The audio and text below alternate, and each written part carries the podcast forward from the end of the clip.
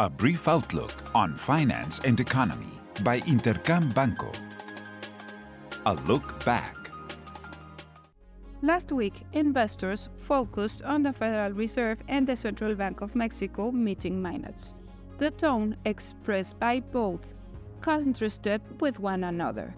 Some members of the Federal Reserve pointed towards the possibility of further rate hikes, while others were more content with the current rate, signaling a more moderate stance.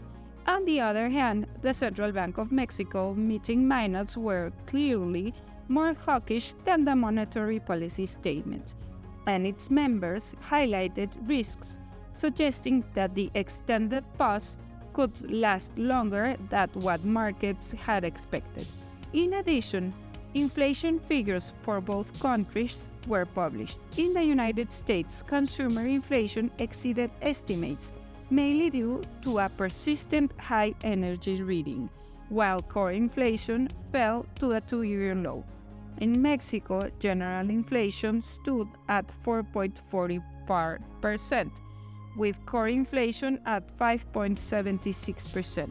Lastly, during the week, the International Monetary Fund updated its economic growth forecast, making no changes for 2023 but revising them down for 2024, indicating higher inflation. What's ahead? This week, markets will focus on economic activity. Retail sales figures will be released in United States, China, and Mexico. In the United States, moderation in growth is expected for the month of September to 0.3% month over month.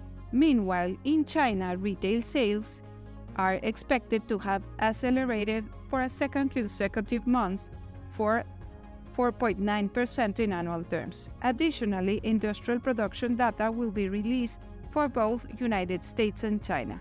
For the United States industrial sector, it's expected to log no changes, while in China, forecasts point to a moderation. Lastly, leading indicators in the United States will also be made known by regional Federal Reserve banks, as well as United States real estate market data. I hope you have a great week. I am Alejandra Marcos. This was a brief outlook on finance and economy by Intercam Banco. Follow us on social media and listen to our podcast at intercam.com.mx.